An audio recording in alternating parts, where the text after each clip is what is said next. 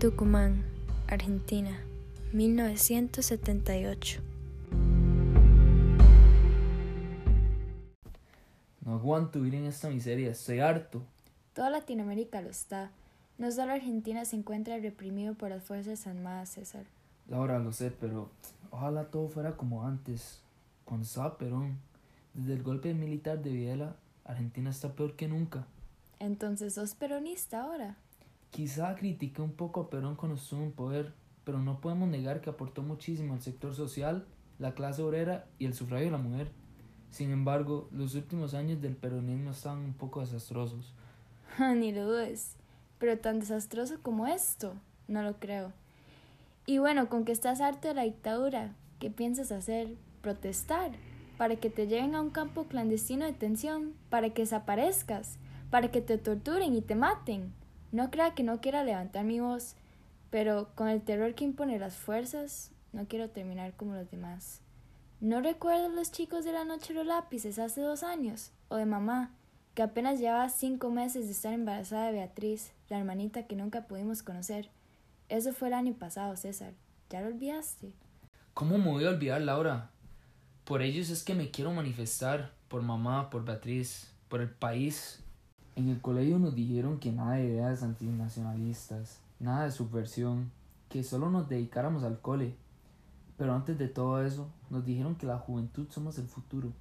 Dime, Laura, si me quedo silenciado, ¿qué futuro vamos a tener? A como los chicos de la noche de los lápices se levantaron por el boleto estudiantil. Yo voy a luchar por nuestros derechos. No seré otro ladrillo en el muro. Tienes razón, pero porfa, César, si vas a manifestar, tenga cuidado. Chicos, ya llegué. Hola, Hola pa. Pa, vamos a la Copa Mundial. Vea que es en junio, ya casi. Ay, chicos, eso ya está montado. Lo hacen para distraernos de la situación del país. Sí, pa. También entiendo que Viela quiere una mejor imagen para Argentina.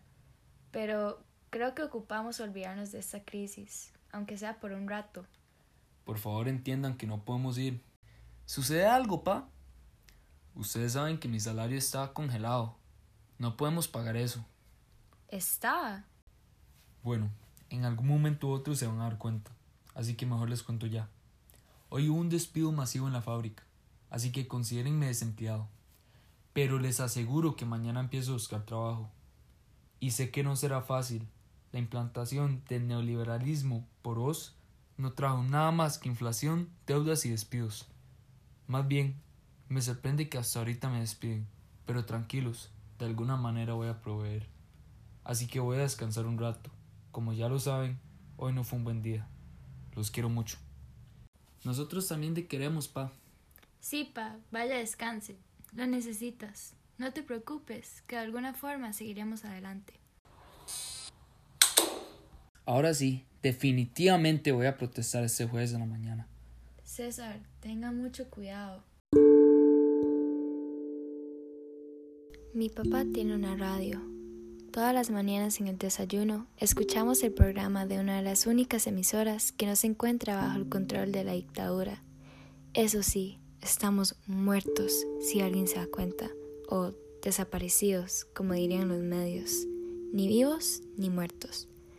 Pero se sabe que aquel que es subversivo termina muerto. La tortura no la aguanta nadie. Y existen rumores de que hoy, jueves, a las 9 de la mañana, hay un movimiento obrero estudiantil en la Plaza Independencia, en Tucumán. Para finalizar el programa, presentamos la canción Censurada del Día. La guerrillera de Horacio Guar Pa, yo quería escuchar la canción. Entiendo, la escucharás luego. Solo les quiero decir que se cuiden, especialmente con estas protestas. Una vez acabado el colegio, se vienen directamente a la casa. No los quiero perder a ustedes tampoco. Ya regreso. Voy a esconder la radio. Bueno.